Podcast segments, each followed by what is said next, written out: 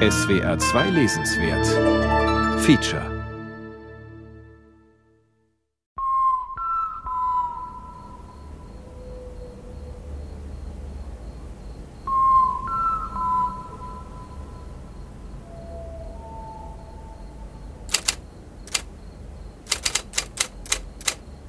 Nimm ein Wort wie Sehnsucht in den Mund.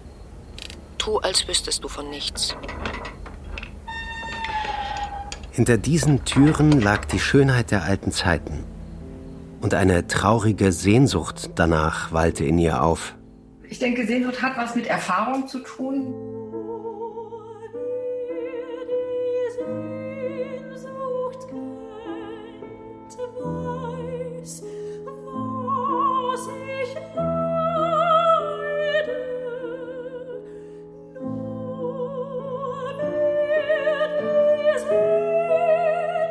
Sehnsucht. Über ein starkes Gefühl in der Literatur. Ein Feature von Beate Tröger.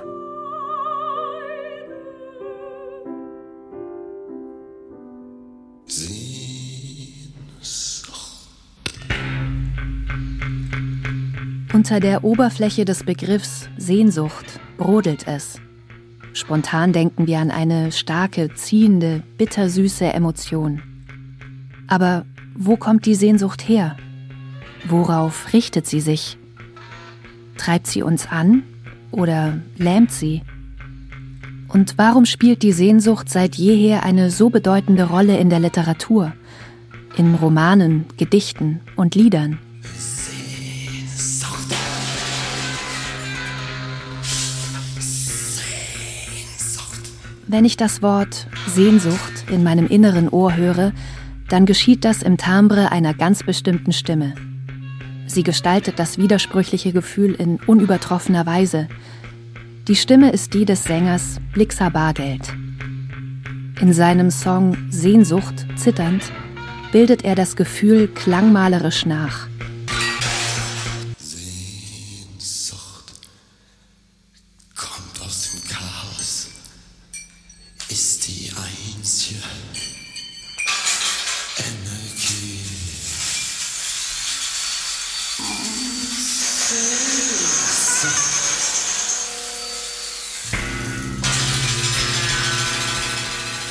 Eine Basslinie tickt, wie eine Uhr oder eine Bombe. Dringlich, unerbittlich. Perkussion kommt insistierend dazu, drängt vorwärts, pulsiert. Blixer Bargeld spaltet den Begriff auf. Zum quälend langen Sehnen gesellt sich eine durchschlagende, unerbittliche Sucht.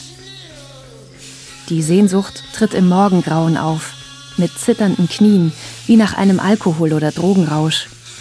Sehnsucht macht zittern, aber sie ist auch eine treibende Kraft.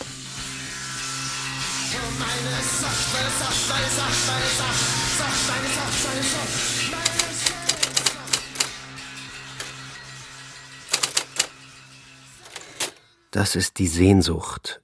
Wohnen im Gewoge und keine Heimat haben in der Zeit. Und das sind Wünsche. Leise Dialoge täglicher Stunden mit der Ewigkeit. Und das ist Leben. Bis aus einem Gestern die einsamste von allen Stunden steigt, die anders lächelnd als die anderen Schwestern dem Ewigen entgegenschweigt. Rainer Maria Rilke das ist die Sehnsucht. Aber was genau ist die Sehnsucht? Lässt sich dieses Gefühl überhaupt definieren? Ich will mehr darüber wissen und verabrede mich mit dem Hamburger Psychologen Wolfgang Hantel-Quittmann. Er hat das Buch Sehnsucht, das unstillbare Gefühl geschrieben. Es entstand, weil Hantel Quittmann in einem Handbuch der Emotionspsychologie keinen Eintrag zur Sehnsucht fand.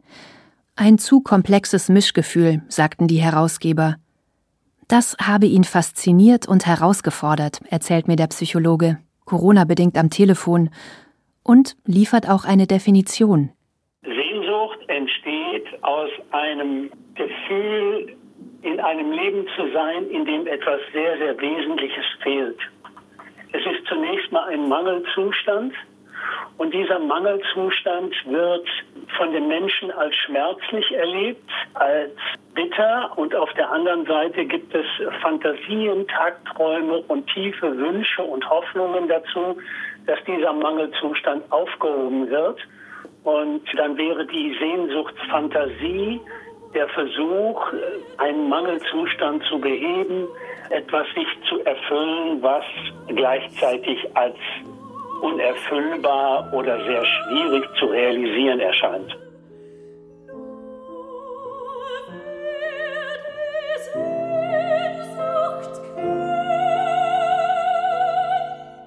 Nur wer die Sehnsucht kennt, weiß, was ich leide. Allein und abgetrennt von aller Freude seh ich ans Firmament nach jener Seite. Ach, der mich liebt und kennt, ist in der Weite. Es schwindelt mir, es brennt mein Eingeweide. Nur wer die Sehnsucht kennt, weiß, was ich leide. Johann Wolfgang Goethe, Mignon II aus Wilhelm Meisters Lehrjahre. Das sind wohl die bekanntesten Sehnsuchtszeilen, die die deutschsprachige Literatur bis heute hervorgebracht hat. Es ist die Abwesenheit des Geliebten, die diesen schmerzlich bitteren Mangelzustand ausmacht. Dieser Zustand ist grenzenlos. Darauf verweist der Vergleich mit dem Firmament. Die Sehnsucht richtet sich aus auf das Einssein mit dem Geliebten gegenüber. Sehnsüchtig. Sehnsucht nass. Nass. Sehnsucht Pein. Pein. Sehnsuchtsach. Sehnsuchtsangel. Angel. Sehnsuchts. Auge. Bang. Sehnsuchtsbang. Ich stöbere im Grimmschen Wörterbuch. Unter dem Lemma Sehnsucht finde ich, neben den vielen Ableitungen, auch diese Umschreibung des Begriffs. Schmachtendes Verlangen. Mittelhochdeutsch Sehnsucht.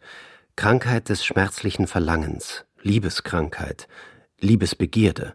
Hier ist es wieder, das krankhafte, schmerzliche Verlangen.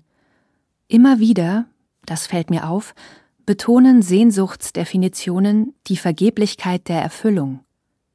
Keine Hoffnung, das Verlangte zu erlangen. Davon spricht auch Immanuel Kant.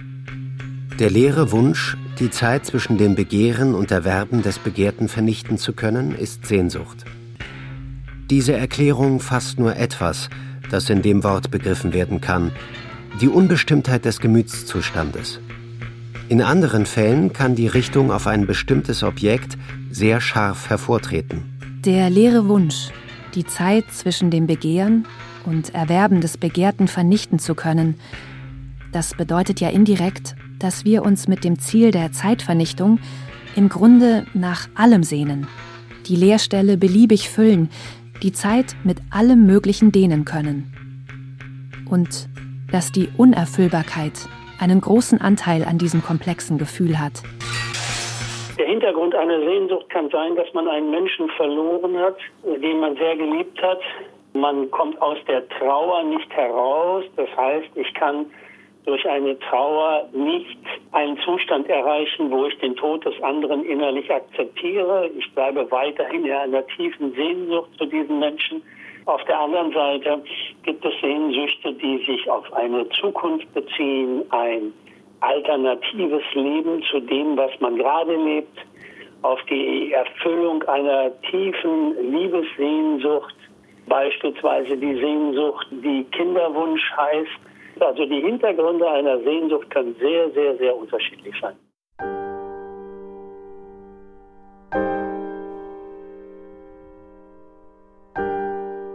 Sie doch ging zum hochbeherzten Odysseus.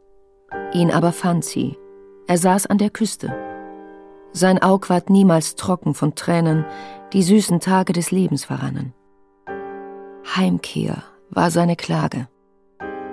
Die Nymphe war ihm zuwider. Sieben Jahre lebt Homers Odysseus auf der Insel Ogygia mit der schön gelockten Nymphe Kalypso zusammen, die ihm Unsterblichkeit versprochen hat. Doch er sehnt sich nach dem Ort, von dem er einst aufgebrochen ist und an dem er seine Frau Penelope zurückgelassen hat. Gegen Odysseus Sehnsucht nach seinem Herkunftsort kommt auch Kalypso nicht an. Freilich nachts, da schlief er bei ihr in geräumiger Grotte, wollte es nicht und zwang sich zu ihr, die es gerne wollte. Tagsüber ließ er sich nieder im Felsengeklüft und am Strande. Aufgewühlt im Gemüt von Tränen, Stöhnen und Schmerzen, spähte er, Tränen vergießend, hinaus auf die rastlose Salzflut. Nahe nun trat sie heran und sprach die erhabene Göttin Unglücksmann, hier klage mir nicht mehr. Die Zeit deines Lebens soll nicht vertan sein. Sorgend bedacht will ich fort dich nun lassen. Auf denn, schneide dir lange Balken. Wer kennt sie nicht, die Sehnsucht nach einem anderen Ort, sei es ein Vertrauter oder ein Unbekannter? Der japanische Dichter Basho erweitert sie in einem Haiku, indem er sich nach einem realen Ort als zugleich unerreichbarem, imaginärem sehnt. In Kyoto bin ich. Doch beim Schrei des Kuckucks sehn ich mich nach Kyoto.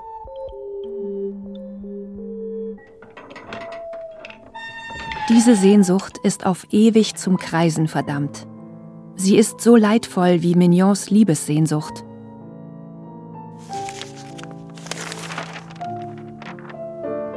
In der Stille eines modernen Lesesaals findet sich, verewigt in einem Gedicht von Paul Henry Campbell, ein lyrisches Ich, das sich nicht nach einem Ort oder nach Liebe sehnt. Es sehnt sich nach Erkenntnis.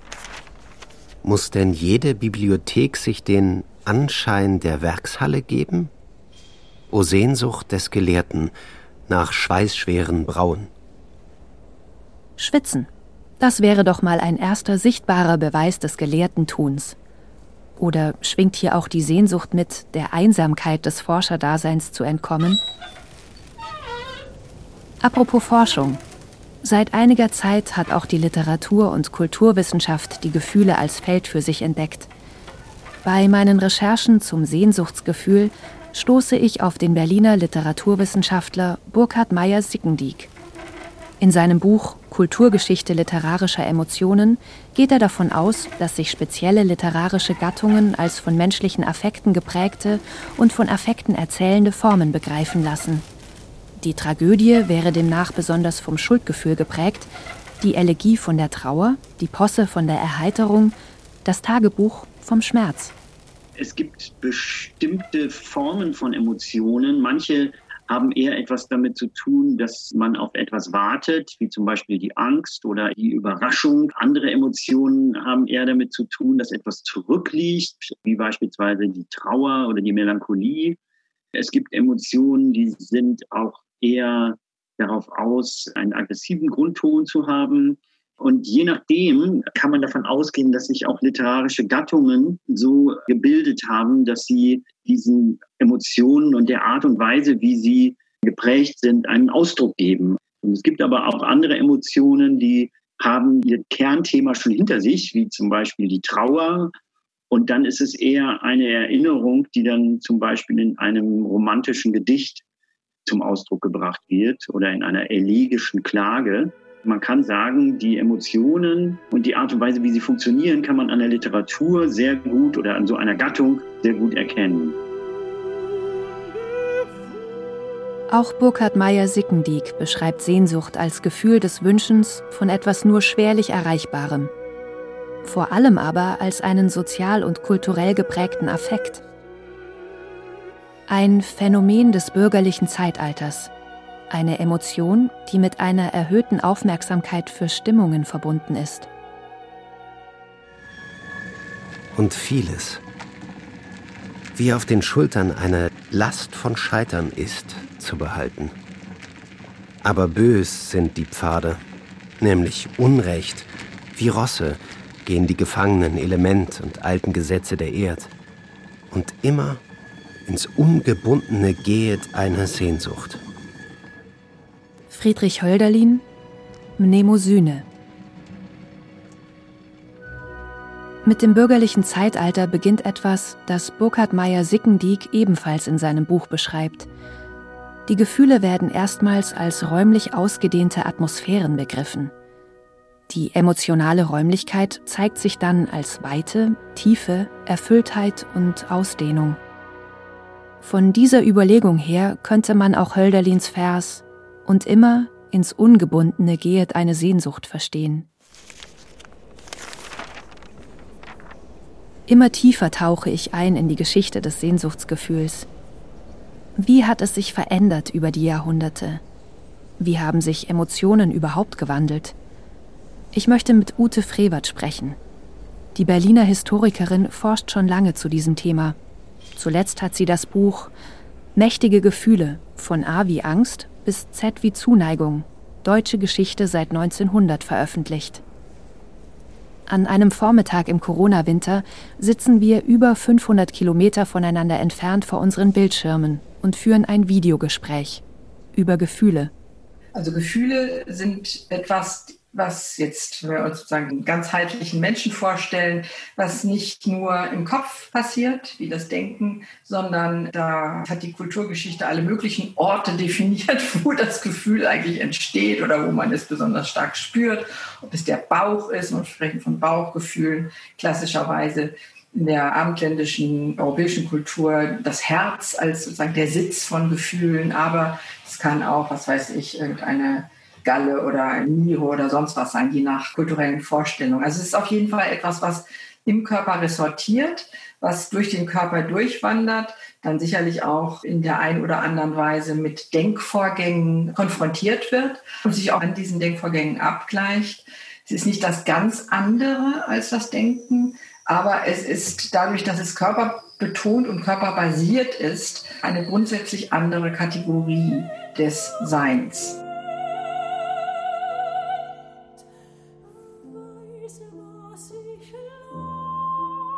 Gefühle wie Angst, Liebe, Wut und Sehnsucht wandeln sich im Laufe der Geschichte. Sie werden immer wieder neu kodiert. Man kann das auch aus dem Umgang mit Phänomenen ablesen, die alle Menschen verbinden. Geburt, Tod, Familienbande. Der Umgang mit diesen Phänomenen wandelt sich ständig und das hat auch Einfluss auf Gefühle. Ute Frevert erklärt es am Beispiel der Nostalgie als Sehnsucht nach dem Vergangenen. Jede Epoche, jede soziale Gruppe baue sich ihre eigene, besonnte Vergangenheit. Nach dem Ersten Weltkrieg etwa sehnte man sich in Deutschland nach der Kaiserzeit zurück. In den Landkommunen der 1970er sehnte man sich zurück nach einer Zeit, in der die Natur noch weniger ausgebeutet wurde. Wir passen Gefühle auch an historische Bedingungen an, sagt Ute Frevert, etwa wenn in Kriegszeiten die Sehnsucht nach Frieden in den Vordergrund tritt. Das heißt, auf diese Weise sind diese Gefühle einerseits universell, also jeder weiß, kann Gefühle für sich beschreiten, sagen wir mal so. Jeder kann aber auch über diese Gefühle bestimmte Aussagen treffen und sie auch in sich selber modellieren. Und das macht sie wiederum extrem kulturvariant und damit auch historisch interessant. Denn wenn wir es immer nur mit den gleichen Gefühlen zu tun hätten, wäre das eine ziemlich langweilige Geschichte, die man erzählt. Dadurch, dass sich auch Gefühle ändern in der Geschichte und auch eine sich verändernde Rolle für die Geschichte spielen, fand ich sie aus historischer Perspektive dann endlich mal entdeckungswert. Die Nostalgie nach dem Ersten Weltkrieg hat also andere historische Ursachen als die Nostalgie nach der Wende, die unter dem Stichwort Ostalgie bekannt geworden ist und auch zu Konsumzwecken genutzt wurde. Ute Frevert und ich kommen im Laufe unseres Gesprächs auch auf die Literatur als Spiegel gesellschaftlicher Verhältnisse zu sprechen und landen eher zufällig bei einem Text des beginnenden bürgerlichen Zeitalters. Er markiert den Beginn eines regelrechten Gefühlskults in der deutschsprachigen Literatur, einer Blütezeit auch der Sehnsucht. Sophie von La Roches Roman Die Geschichte des Fräuleins von Sternheim ist ein Roman in Briefen, in dem das Artikulieren und Ausbuchstabieren von Gefühlen viel Raum einnimmt. Ihr stille Schweigen, meine Freundin, dünket mich und Rosinen sehr lange und unbillig. Aber ich werde mich wegen der Unruhe, die sie mir dadurch gemacht, nicht anders rächen, als ihnen, wenn ich einmal eine lange Reise mache, auf halbem Wege zu schreiben. Denn da ich weiß, wie sie mich lieben, so könnte ich den Gedanken nicht ertragen, ihrem zärtlichen Herzen den Kummer für mich zu geben, den das meinige in dieser Gelegenheit für sie gelitten. Aber ihre glückliche Ankunft in W und ihr Vergnügen über ihre Aussicht in die Zukunft hat mich dafür belohnt. Auch ohne dies, wie sehr, meine Emilia, bin ich erfreut, dass mir mein Schicksal zu gleicher Zeit einen vergnügten Gegenstand zu etlichen Briefen an Sie gegeben hat. Denn hätte ich fortfahren müssen, über verdrießliche Begegnisse zu klagen, so wäre Ihre Zufriedenheit durch mich gestört worden, da Ihr liebreiches Herz einen so lebhaften Anteil an allem nimmt, was mich und die seltene Empfindsamkeit meiner Seele betrifft. Ein Briefwechsel, den ich vor vielen Jahren sehr, sehr gründlich gelesen habe, von einer Frau, Sophie Laroche. Das ist eine sehr gebildete Frau, die um die Mitte des 18. Jahrhunderts lebt, in einer Ehe mit einem ja, relativ hochgestellten Beamten, hat viele Kinder und unterhält einen ganz regen Briefwechsel. Sie schreibt jede Woche mindestens einen Brief an diverse Freundinnen, überwiegend Freundinnen, aber auch Männer. Und in diesen Briefen geht es mitnichten darum, wie sie ihren Haushalt führt, um, zum Teil auch darüber, aber ähm, auch um ja also wirklich sehr, sehr grundsätzliche Probleme der Welterkenntnis. Und es gibt dann in diesen Briefen immer wieder solche Schlenker, in denen es heißt, ach, was würde ich drum geben, wenn ich sie endlich mal leibhaftig vor mir haben könnte. Mhm. Sehne ich mich danach, ihnen endlich einmal persönlich gegenübertreten zu können. Die Leute sind ungefähr 300 Kilometer voneinander entfernt. Das ist nicht Australien und Neuseeland. Das ist, wir würden heute sagen, um die Ecke. Die Sehnsucht, die Sophie von La Roche in ihren Briefen ausdrückt, ist nicht unbedingt auf Erfüllung ausgerichtet. Indem sie die Sehnsucht benennt, kann sie dem Adressaten sagen, du bist mir besonders wichtig. Es geht also nicht ausschließlich darum, sagt Ute Frevert, dass sich die beiden von Angesicht zu Angesicht begegnen, selbst wenn das theoretisch möglich gewesen wäre. Die Sehnsucht drückt die besondere Beziehung aus, in der die beiden Menschen stehen. Im Schreiben bekunden sie ihre Sehnsucht immer neu und bekräftigen damit ihre Verbindung. Sehnsucht, betont Ute Frevert, sei also nicht nur etwas, das wir in uns selber verschließen, sondern werde in dem Moment, wo wir sie teilen, zu einem Verständigungsmedium. Und das können wir gerade jetzt in Zeiten der Pandemie und des Social Distancing ja ganz gut nachvollziehen. Was aber führte dazu, dass im 18. Jahrhundert Freundschaft, Liebe, Zuneigung so wichtig wurden, dass Gefühle derart aufkochten, die Sehnsucht zur Sprache kam und so ausführlich in die Literatur einging? Also wir müssen davon ausgehen, dass die Liebesehe in der Kulturgeschichte eigentlich datiert wird auf das 16. oder 17. Jahrhundert. Das 17. Jahrhundert eher, wo man insbesondere in Frankreich zunächst interessanterweise über die Kurtisane sozusagen oder also die Zweitfrau des Adels angefangen hat, Liebesgefühle zu kultivieren und dadurch überhaupt die Idee der modernen Liebesehe entstanden ist. Also wir müssen davon ausgehen, dass man in antiken Gesellschaften noch sehr lange die Kinder verheiratet hat und die Eltern entschieden haben, welche Ehefrau oder Ehemann für die eigene Tochter oder den eigenen Sohn in Frage kommt. Und die Liebesehe ist ein modernes Phänomen, was, wie gesagt, in Frankreich vor allen Dingen am Hofe Ludwigs XIV entstanden ist und dann mehr und mehr auch eingegangen ist ins ganz normale Bürgertum.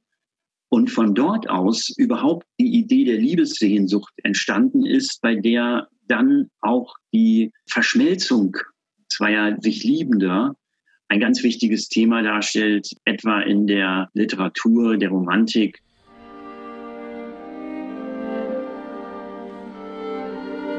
In der Literatur der Romantik der Epoche der blauen Blume und der blauen Ferne entsteht dann ein regelrechter Sehnsuchtskult. Einst, da ich bittere Tränen vergoss, da in Schmerz aufgelöst meiner Hoffnung zerrann, und ich einsam stand am dürren Hügel, der in engen, dunkeln Raum die Gestalt meines Lebens barg, einsam, wie noch kein Einsamer war, von unsäglicher Angst getrieben, kraftlos, nur ein Gedanken des Elends noch. Wie ich da nach Hülfe umherschaute, vorwärts nicht konnte und rückwärts nicht, und am fliehenden, verlöschten Leben mit unendlicher Sehnsucht hing. Da kam aus blauen Fernen, von den Höhen meiner alten Seligkeit, ein Dämmerungsschauer, und mit einem Male riss das Band der Geburt. des Lichtes Fessel. Hin floh die irdische Herrlichkeit und meine Trauer mit ihr. Zusammen floss die Wehmut in eine neue, unergründliche Welt. Du, Nachtbegeisterung, Schlummer des Himmels kamst über mich.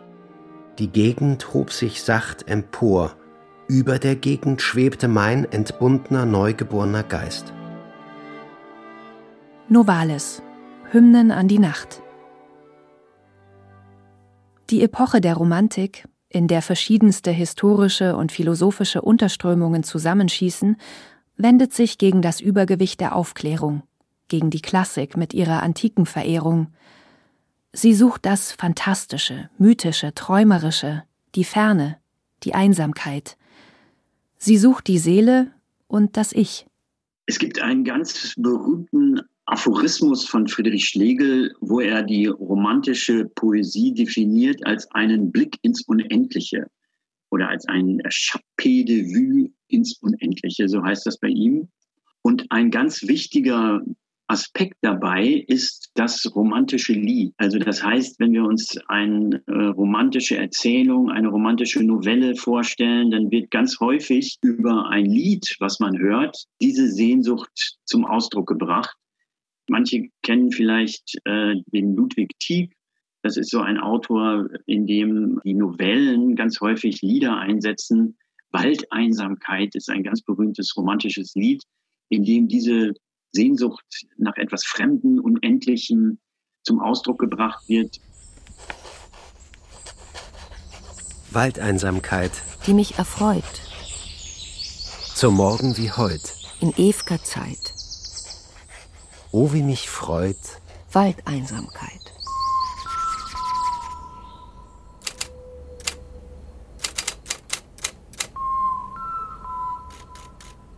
Sehnsuchtsfieber. Sehnsuchtsfieber. Sehnsuchtsgedanke. Sehnsuchtsgedanke. Sehnsuchtsglut. Jammer. Sehnsuchtsjammer. Klang. Sehnsuchtsklang. Laut. Sehnsuchtslied. Sehnsuchtsruf. Der Gefühlskult der Empfindsamkeit und das romantische Sehnen sind längst Literaturgeschichte geworden. Doch die Sehnsucht hallt in Gedichten, Liedern und Romanen durch die Jahrhunderte hindurch ins Heute. Die Sehnsucht nach Liebe, Zugehörigkeit und Erkenntnis führt in Andreas Meyers Roman Die Universität ins akademische Milieu der späten 1980er Jahre. Dort begegnen wir der romantischen Sehnsucht in modernem Gewand wieder und leise ironisch gebrochen. Die Philosophiestudenten begannen ab einem gewissen Zeitpunkt in einem spezifischen Jargon zu sprechen. Es war, als hätten sie eine neue Sprache gelernt. In dieser Sprache verhandelten sie zwar dieselben Sachverhalte wie vorher, jedoch in neuen oder anderen Wortlauten. Überall gerieten lateinische Einsprengsel dazwischen, und kaum ein Satz kam ohne Wörter wie evident, heuristisch, a priori oder Bedingung der Möglichkeit von aus. Diese Wörter wurden verwendet, wenn sie sich über Kant oder Hume oder Wittgenstein ausließen, aber sie kamen auch vor, wenn sie sich zum Feuilleton, zum Theater oder zur Literatur äußerten. Themen, in denen diese Wörter nicht vorkamen, mieden sie. Allem gab diese Sprache eine bestimmte Klangfarbe. Einige Kommilitonen nannten diese Klangfarbe Frankfurter Philosophenjargon, Sie war vergleichbar mit dem Farbwechsel, dem sie ihre Kleidung unterworfen hatten. Aus allem strömte zunächst die Sehnsucht nach Zugehörigkeit, und als sie die Zugehörigkeit erlangt zu haben meinten, tilgten sie jede Spur der früheren Sehnsucht. So war in ihren Worten und Gesten immer ein dezidierter Wille auszumachen, und ihre Hauptbeschäftigung bestand darin, ihn zu verschleiern und als Natur auszugeben. Ich hatte das schon einmal erlebt, nämlich mit 14, 15 Jahren, als man auf Partys ging und es unbedingt dazugehörte, so abgeklärt wie möglich zu wirken und seine Bierflasche auf ganz bestimmte Art in der Hand zu halten. Oder der Zigarette im Mund eine ganz bestimmte Haltung zu geben und dabei einen ebenso vorgefertigten Blick aufzulegen wie der Marlboro-Mann. Konzentriert in eine nicht näher definierte Ferne schauend. Der konzentrierte Blick in eine nicht näher definierte Ferne. Was für eine schöne Aktualisierung von Friedrich Schlegels Échappée de Vue ins Unendliche. Mit dem Bild des Malbe-Romans gelingt dem Erzähler ein Kunststück. Er lenkt die Aufmerksamkeit vom hochkulturellen Schlegelschen Aphorismus in die popkulturelle Ebene des Konsums mit ihren Mythen und erweist sich damit zur Gruppe der akademisch Gebildeten zugehörig – obwohl er doch zugleich von außen auf sie blickt.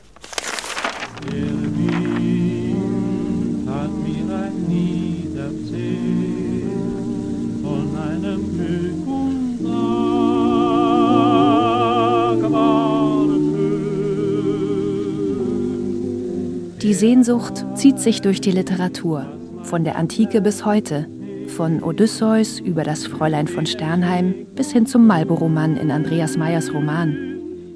Sie spiegelt dabei gesellschaftliche Gefühlsgroßwetterlagen. Literaturwissenschaftler Burkhard Meyer-Sickendiek.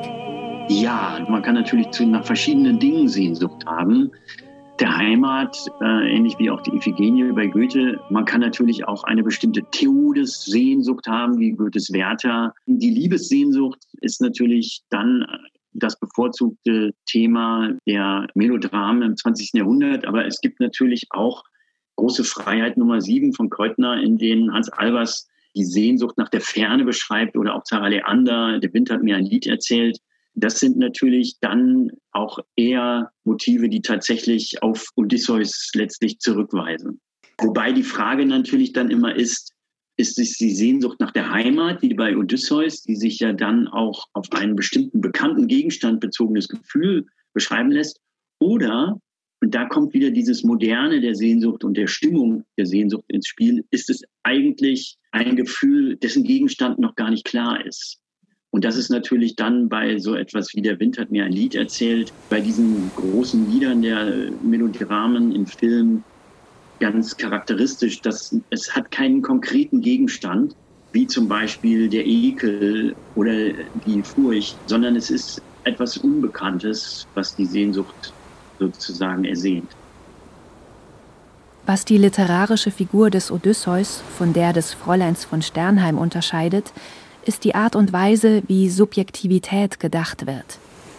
In der Literatur des 18. Jahrhunderts spiegelt sich eine höhere Komplexität, Sie macht aus einem Wunsch, wie dem von Odysseus nach Hause zurückzukehren, beim Fräulein von Sternheim einen Wunsch, der nicht zwingend auf Erfüllung aus ist. Aus dem Wunsch in seiner gesteigerten Form wird Sehnsucht. Also wenn ich jetzt philosophisch werden darf, dann kann man tatsächlich sagen, der Hintergrund dessen ist die Idee des modernen Ichs, wie er auf den Philosophen Fichte zurückgeht. Also das heißt, die Paradoxie der Selbstreflexion, dass man ein Ich setzt, auf das man reflektiert, aber weil man es setzt, gar nicht vorhanden ist. Also das ist in der Ich-Philosophie von Johann Gottlieb Fichte ein Paradox, wo diese ganze Logik schon enthalten ist, dass man es nicht erfüllen kann.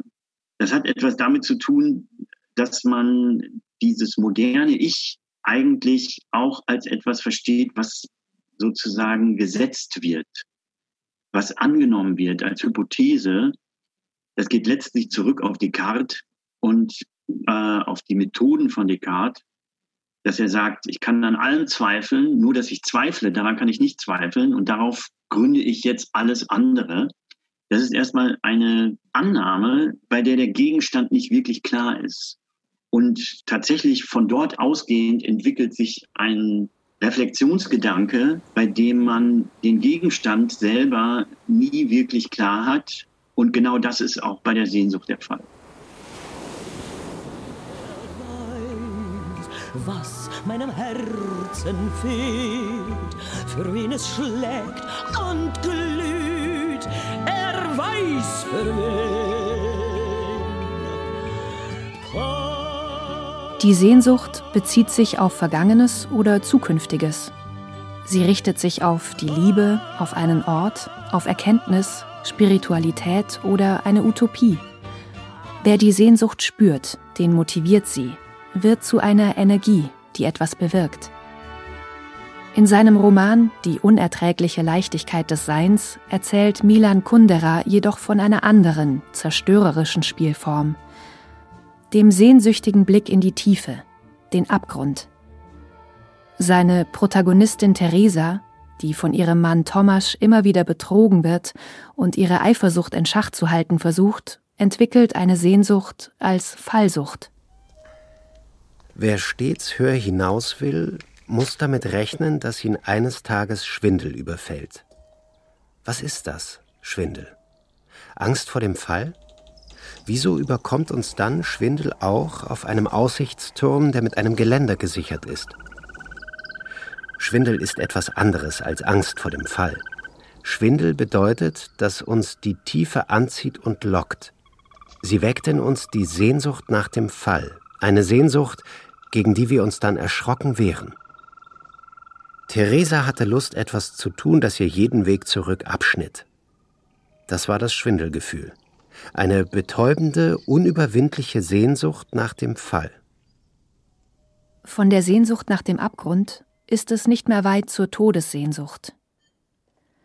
Die amerikanische Autorin Sylvia Plath, die sich das Leben nahm, beschreibt in ihrem Roman Die Glasglocke von 1963 minutiös und seltsam kühl fast ironisch den Selbstmord ihrer Protagonistin Esther Greenwood, einer jungen Autorin, die ihrem Drang zur Perfektion nicht mehr standhalten kann. Ich wusste genau, wie ich es machen würde. Ich ging nach unten, nahm einen blassblauen Umschlag vom Esstisch und schrieb in großen, sorgfältigen Buchstaben auf die Rückseite Ich mache einen langen Spaziergang. Ich stellte die Nachricht so auf, dass meine Mutter sie sofort sehen würde, wenn sie hereinkam. Dann lachte ich. Das Wichtigste hatte ich vergessen. Ich lief nach oben und trug einen Stuhl in den begehbaren Wandschrank meiner Mutter. Ich stieg hinauf und griff nach der kleinen grünen Stahlkassette auf dem obersten Regalbrett. Ich hätte den Metalldeckel mit den bloßen Händen aufbrechen können, so schwach war das Schloss, aber ich wollte alles ruhig und ordentlich erledigen. Ich öffnete die obere rechte Schublade an der Kommode meiner Mutter und zog das blaue Schmuckkästchen aus seinem Versteck unter den duftenden Taschentüchern aus irischem Leinen hervor. Mit spitzen Fingern und nahm die Flasche mit den neuen Tabletten heraus. Es waren mehr, als ich gehofft hatte. Es waren mindestens fünfzig. Dann nahm ich das Glas und die Flasche mit den Tabletten und stieg hinunter in den Keller. Sanft die Nachtfalter berührten Spinnweben mein Gesicht. Ich raffte meinen schwarzen Mantel wie einen lieben Schatten um mich, schraubte die Flasche auf und schob mir zwischen einzelnen Wasserschlucken die Tabletten einer nach der anderen in den Mund. Zuerst geschah nichts, aber als ich den Grund der Flasche fast erreicht hatte, begannen vor meinen Augen rote und blaue Lichter zu blitzen. Die Flasche glitt mir aus den Fingern, und ich legte mich auf den Boden. Die Stille zog sich zurück, entblößte die Kiesel und Muscheln und all die kümmerlichen Trümmer meines Lebens. Dann sammelten sie sich am Rand des Gesichtsfeldes und spülten mich mit einem einzigen Schwappen in den Schlaf.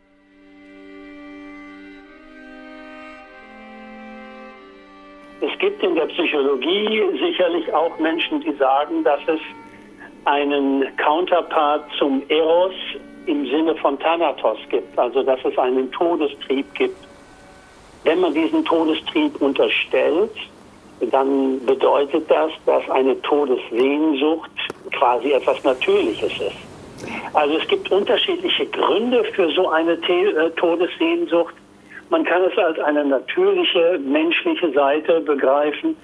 Man kann es als eine krankhafte Seite begreifen, man kann es biografisch nachvollziehen, aber es ist immer wieder auch Thema und es gibt große Beispiele für Suizidalität. Sehnsuchtsseufzer, Seufzer. Sehnsuchtsträne, Träne. Sehnsuchtston, Sehnsuchtstrieb, trunken, sehnsuchtsvoll, Sehnsuchtswimper, weckend, wenn. Im Grimmschen Wörterbuch suche ich vergeblich nach dem Wort Abendsehnsucht. Merkwürdig. Ich hätte vermutet, dass es der Literatur der Romantik entstammt. Gefunden habe ich es in einem Text des 2013 verstorbenen Schriftstellers Peter Kurzek. In seinem posthum erschienenen Roman Der vorige Sommer und der Sommer davor erweist sich Kurzek in puncto Sehnsucht als Wiedergänger seiner romantischen Vorfahren. Der Erzähler reist mit seiner Lebensgefährtin und seiner Tochter durch Frankreich und projiziert seine Abendsehnsucht auf die Natur. Wer ruft? Wessen traurige Geister sind das, die alle Abende in der Dämmerung ihre Abendsehnsucht aus dem Moor rufen müssen? Windgeister? Geister von Vögeln? Moormenschengeister? Kröten sind es, sitzen an Wegrändern, Wassergräben und Teichen und blasen auf Rohrflöten. Aber wo sie die Rohrflöten herhaben, wissen wir nicht. Sie wissen es vielleicht selbst nicht. Kann sein, vor langer Zeit einmal der Wind hat es ihnen vorgemacht und dann die Rohrflöten ihnen geschenkt. Und müssen sich seither Abend für Abend in so eine tiefe Traurigkeit hineinblasen.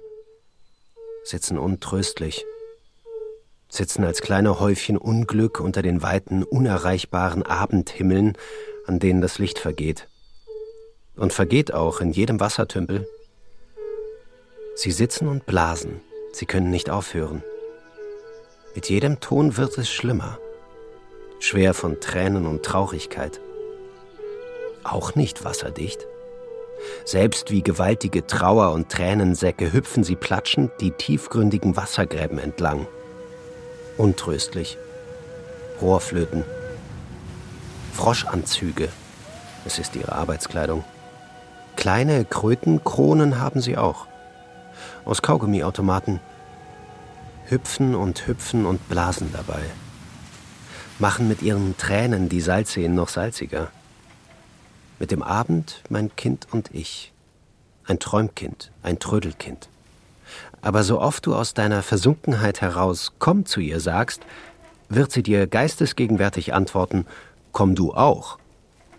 Zwischen niedrigen Häusern, zwischen Abendfenstern, Zäunen und weißen Mauern, mit leisen Stimmen mein Kind und ich manche Salzseen im Gegenlicht so voller Silber, dass sie lang in den Abend hinein vor unseren Augen drei, viermal verglühen. Ans Meer. In der Dämmerung jeder Weg jetzt zum Meer hin. Komm. Wollen da oder dort zuerst? Komm. An einer Reihe von Kneipen und hell erleuchteten Restaurants an vielen Lichtern vorbei, wie wenn man immer noch eine Tür aufmacht, und zum Kai. Und stehen auf dem Kai und müssen uns festhalten wenigstens ihre in meiner Hand. Auf dem Kai und jäh keine Luft. Erst jäh keine Luft, dann tief atmen. Das Meer ist groß. Ans Meer. Und so oft wir in der Dämmerung wieder ans Meer kommen, liegt vom Tag her weit draußen noch schimmernd ein letzter silberner Glanz auf dem Meer. Peter Kurzeks Abendsehnsucht ist eine Sehnsucht nach dem Ankommen, nach Schönheit, nach Höherem, nach Ungebundenheit, projiziert auf die traurigen Tiere. Sie erinnern an verzauberte Froschkönige, die ja wiederum von der Sehnsucht erfüllt sind, zum Prinzen zu werden. Und so geht es in dieser Abendsehnsucht wohl letztlich einmal mehr um die Sehnsucht nach Liebe. 19 Mal fällt das Wort Sehnsucht in der neuen Übersetzung des großen Liebesromans Vom Winde verweht von Margaret Mitchell. Die Hauptfigur, Scarlett O'Hara, wird inmitten der Wirren des amerikanischen Bürgerkrieges gleichermaßen von der Sehnsucht nach ihrem unerreichbaren Geliebten Ashley Wilkes und nach dem Ort ihrer Herkunft, der Baumwollfarm Tara, angetrieben. Herzen ertragen nur ein begrenztes Maß an Sehnsucht. Manchmal, wenn Frank neben ihr schnarchte, während sie sich schlaflos hin und her wälzte, aus Angst vor Armut und vor den Yankees, aus Heimweh nach Tara und Sehnsucht nach Ashley, wäre sie schier verrückt geworden ohne die Brandyflasche. Denn wenn die angenehme, vertraute Wärme durch ihre Adern strömte, begannen ihre Kümmernisse zu verblassen. Nach drei guten Schlucken konnte sie sich immer sagen, an all das denke ich morgen, wenn ich es besser ertragen kann. Hinter diesen Türen lag die Schönheit der alten Zeiten, und eine traurige Sehnsucht danach wallte in ihr auf. Aber sie wusste, was auch immer an Schönem dahinter lag, es musste dort bleiben. Niemand konnte vorwärts gehen mit einer Last schmerzender Erinnerungen. Zu Hause. Es existierte. Dankbar betrachtete sie die undeutlichen Konturen des Hauses, voll inniger Sehnsucht, und etwas wie Ruhe kam über ihre Seele. Sehnsucht ist der Motor, der Scarlett in den zwölf Jahren, von denen der Roman erzählt, gegen alle Widrigkeiten handeln lässt. Am Ende sind viele Sehnsüchte zerschlagen. Red Butler, den sie statt Ashley geheiratet hat, hat genug von Scarlett. Scarlett scheint zu verzweifeln. Doch dann wendet sie sich wieder dem Ort ihrer Kindheit zu. Der Baumwollplantage Tara. In der Oscar-gekrönten Verfilmung von Vom Winde verweht von 1939 steht Scarlett am Ende weinend auf der Treppe ihres Stadthauses in Atlanta. Doch dann hört sie die Stimme ihres Vaters, der sie an Tara erinnert. Scarlett dreht ihr Gesicht in die Kamera, aber ihr Blick geht ins Unendliche. Sie hat die Rückkehr nach Tara beschlossen. Auch ihre Odyssee scheint in einen Hafen zu münden. Schnitt. Wir sehen Scarlett als Silhouette gegen einen blutrot gefärbten Horizont. Streichinstrumente untermalen das Bild. Großes Gefühlskino. All diese Aspekte der Romantik, aber auch des bürgerlichen Dramas kehren im filmischen Melodrama wieder und werden dort auch auf eine ganz bestimmte Art und Weise umgesetzt. Der Film hat eigentlich erst all die Merkmale, die die romantische Poesie versucht hat zu etablieren, eingelöst. Dadurch, dass eben viele technische Möglichkeiten es erlaubt haben, wirklich Musik zum Klingen zu bringen, was natürlich in einem literarischen Text der Romantik nicht so leicht ist. Und dadurch sind diese, sagen wir mal, Elemente, die die romantische Sehnsucht in der Literatur ausmachen, dann im Film wirklich erst umsetzbar, insbesondere natürlich im Tonfilm. Man muss auch äh, das Melodrama des Stummfilms da nochmal unterscheiden vom Melodrama des Tonfilms, weil im Tonfilm tatsächlich diese Lieder auch eine ganz wichtige Funktion haben, die sie natürlich im Stummfilm noch nicht erfüllen können. Haben also neue technische Entwicklungen das Sehnsuchtsmotiv im 20. Jahrhundert wieder besonders befördert?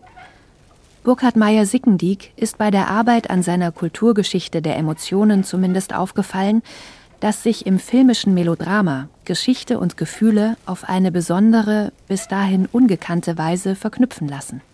Beispielsweise der US-amerikanische Bürgerkrieg in Gone with the Wind oder der Kolonialismus in Große Freiheit Nummer 7 also die Reise auch über See in fremde Länder, der Kampf der Konföderierten in der Südstaaten gegen die Nordstaaten. Also diese Art von historischen Stoffen werden dann im Melodrama verknüpft mit den Liebesgeschichten, deren Tragik natürlich durch diese historischen Dimensionen ganz stark entwickelt ist. Und das sind, glaube ich, auch ganz wesentliche Gründe dafür, dass das Melodrama im Film dann nochmal so stark die Sehnsucht zum Ausdruck bringt.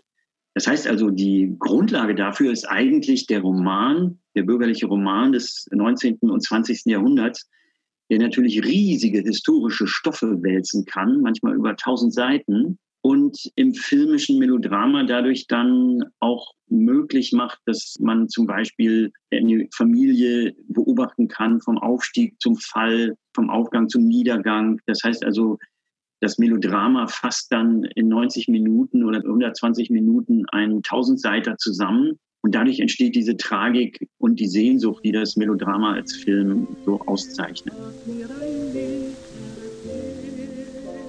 Jede Zeit, jede Epoche, jede Kultur hat ihre speziellen Sehnsuchtsgefühle, hat andere Ideale und Wünsche, die die Gesellschaft in ihrem jeweiligen historischen Kontext prägen. Oder anders gesagt, man muss auch wissen, wonach man sich eigentlich sehnen kann, meint die Historikerin Ute Frevert. Also von daher könnte man die These aufstellen, dass Menschen mit weniger Wissen Und das sind jetzt nicht nur in unserer Gesellschaft Leute, die weniger gut aufgepasst haben in der Schule oder kein starkes Bildungsinteresse gehabt haben. Das bezieht sich auch auf frühere Generationen, deren Wissenskosmos nicht so weit ausgewalzt war, wie das bei uns war. Ob die damit auch weniger Sehnsüchte gehabt haben, weil sie sich einfach weniger Dinge vorstellen konnten. Oder wenn dann eben nur so nebulös wie eine Gesellschaft ohne, ja doch, aber eine Gesellschaft ohne Hunger hätten sie sich auch vorstellen können. Ich denke, Sehnsucht hat was mit Erfahrung zu tun, mit dem, was man selber schon erfahren hat oder angelesen hat. Das ist vermutlich nach 1945 bei so einer Frage, wonach sehnen Sie sich, sehr viel mehr Menschen gegeben hätte, die gesagt haben, ich sehne mich nach einem Leben ohne Krieg.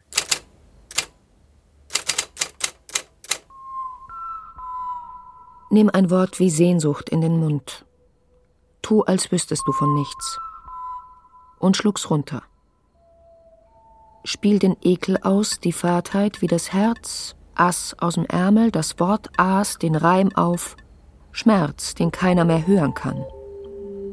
Süßer Brei, das Töpfchen kocht, quillt über, schluck deinen Anteil, deinen Beitrag zur Verminderung des Hungers in der Welt.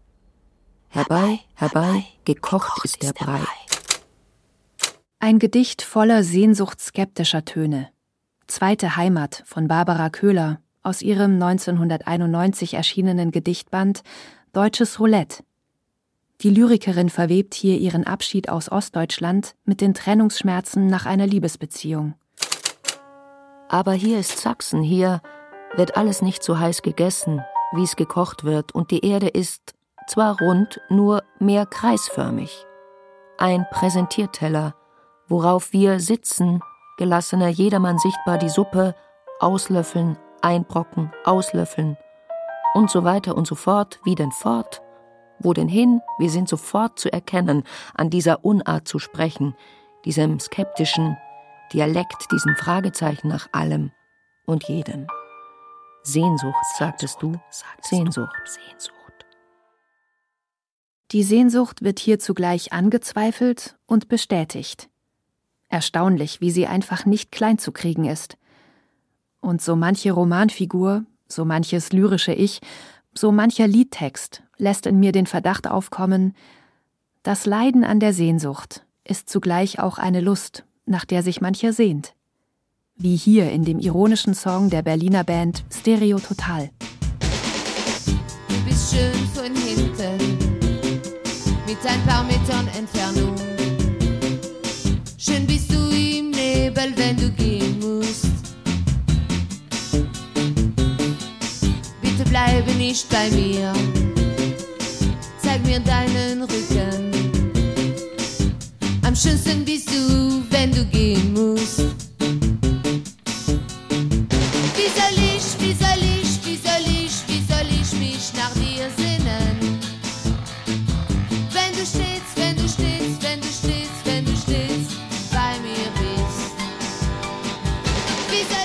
Die Sehnsucht hat mir der Psychologe Wolfgang Hantel-Quittmann zu Beginn unseres Telefonates gesagt, sei ein komplexes Mischgefühl. Am Ende unseres Gesprächs frage ich ihn noch einmal, wie man sie denn nun zu fassen kriegt, über die Jahrhunderte und unterschiedlichste Erscheinungen hinweg. Gibt es nicht doch eine tiefere Gemeinsamkeit? Hantel Quittmann meint, dass man die Sehnsucht nicht zu fassen kriegt, wenn man sie sozusagen an ihren Erscheinungsformen festmacht, dass der Kern der Sehnsucht in einem tiefen Gefühl besteht, in einem unvollständigen, nicht befriedigenden Leben zu leben und den tiefen Wunsch zu haben, in einem alternativen, anderen Leben zu leben, in dem bestimmte Bedingungen anders sind. So, das ist im Grunde genommen die Gemeinsamkeit, die dann da alle haben. Das gilt vermutlich auch für unsere Gegenwart. Die Bücher, die von der Corona-Zeit erzählen, werden gerade erst geschrieben. Ich bin mir sicher, von der Sehnsucht werden wir noch viel lesen.